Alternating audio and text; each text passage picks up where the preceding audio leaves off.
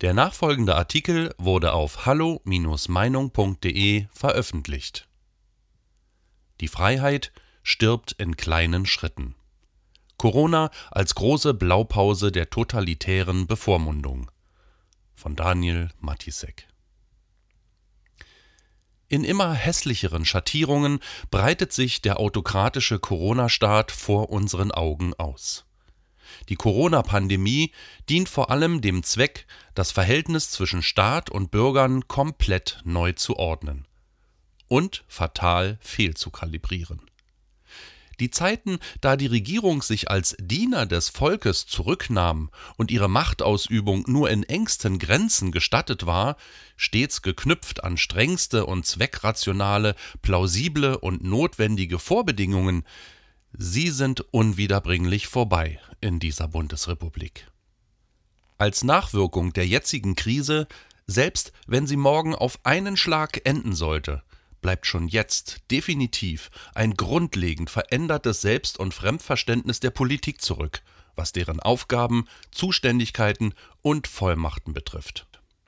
Ab sofort daran besteht kein Zweifel, wird das Prinzip der präventiven Einschnitte, der temporären Grundrechtseinschränkungen als ein in Wahrheit permanenter Ausnahmezustand zum Mittel der Wahl werden? Getarnt zum Schutz bestimmter Gruppen oder einer diffusen Allgemeinheit, um auf quasi diktatorische Weise in allen Bereichen des öffentlichen Lebens einen massiven Freiheitsentzug durchzusetzen aus der Regierung des Volkes durch das Volk und für das Volk, von der Abraham Lincoln vor über 150 Jahren in Gettysburg sprach, ist in Deutschland eine Regierung über das Volk, ohne das Volk und gegen das Volk geworden. Aus dieser Anmaßung der Macht heraus erwächst ein dreister Regulierungsgrößenwahn, eine selbstherrliche Bevormundungshaltung, die bis in die privatesten Gewohnheiten hinein den Menschen Vorschriften macht. Nicht mehr nur über die Moralkeule, sondern zunehmend administrativ ordnungspolitisch. Schon vor Corona hatte das Konzept des fürsorgenden Nanny-Staates überall um sich gegriffen. Im pandemischen Dauernotstand gerät es zur fixen Idee wo Autokraten mit Corona-Sondervollmachten im Namen einer entarteten Gesundheits- und Lebensschutzpolitik willkürliche Verbote und Grenzwerte definieren, da bleibt vom mündigen Bürger nicht mehr viel übrig. Im Gegenteil. Gängelung, Volkserziehung und anmaßende Regulierungswut werden zum prägenden Merkmal staatlichen Handeln wenn eine Kanzlerin meint, entscheiden zu dürfen, wer mit wem Weihnachten feiern darf, und wenn Ministerpräsidenten darüber bestimmen, zu welchen Uhrzeiten Menschen das Haus verlassen dürfen und wann sie wo etwas essen und trinken dürfen. Für eingefleischte Kryptokommunisten und unverhohlene sozialistische Menschheitsbeglücker sind dies paradiesische Zustände.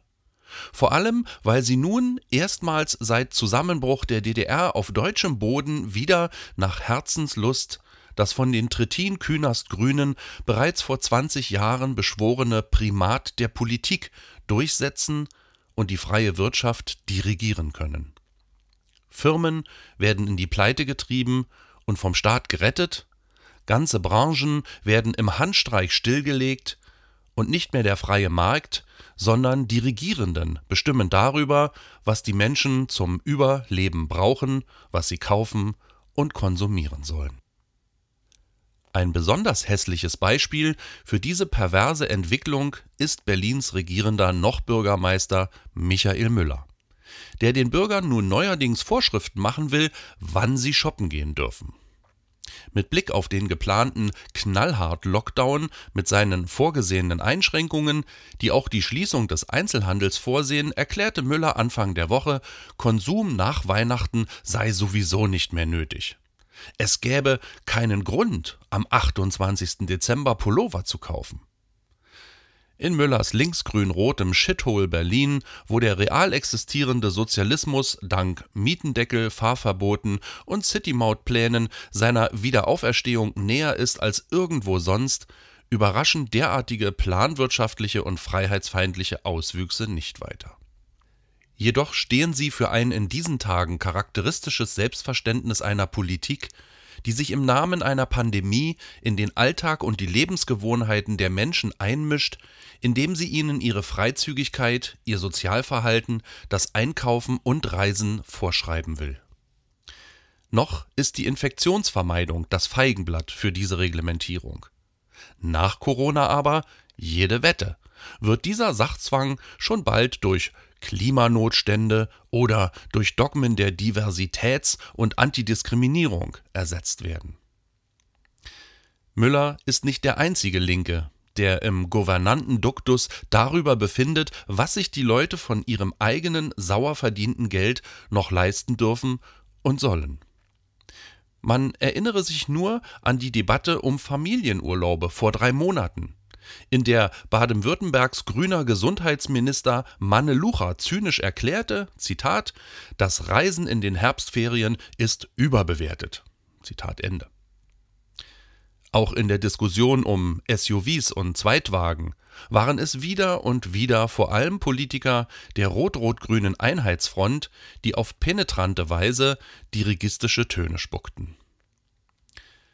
So wie man sich in diesen buchstäblich viralen Zeiten durch pausenlose Gehirnwäsche und Angstkonditionierung gerade schleichend daran gewöhnt, das sich zurücknehmen, Rücksichtnahme und das Zuhausebleiben als solidarischen Dienst an der Gemeinschaft zu verstehen, und so wie sich die Deutschen duldsam unter eine wissenschaftlich wirkungslose, aber symbolisch sinnfällige Gesslermaske zwingen lassen, so werden sie in Zukunft auch bereitwillig politisch korrekte, nachhaltige, multikulturell affine, religiös tolerante, gendergerechte und migrantophile Verhaltensmuster verinnerlichen.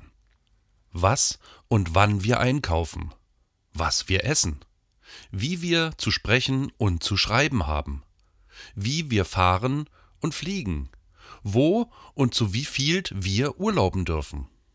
All dies folgt fortan nicht mehr der freien Selbstbestimmung, sondern dem totalitären Votum eines ideologischen Totalitarismus. Das Linke den Menschen seit jeher vorschreiben wollen, wie sie zu leben haben, ist eine Binse. Doch erst die Corona-Krise gab ihnen endlich die Chance, damit ernst zu machen. Der sozialistische Schoß ist mehr als fruchtbar.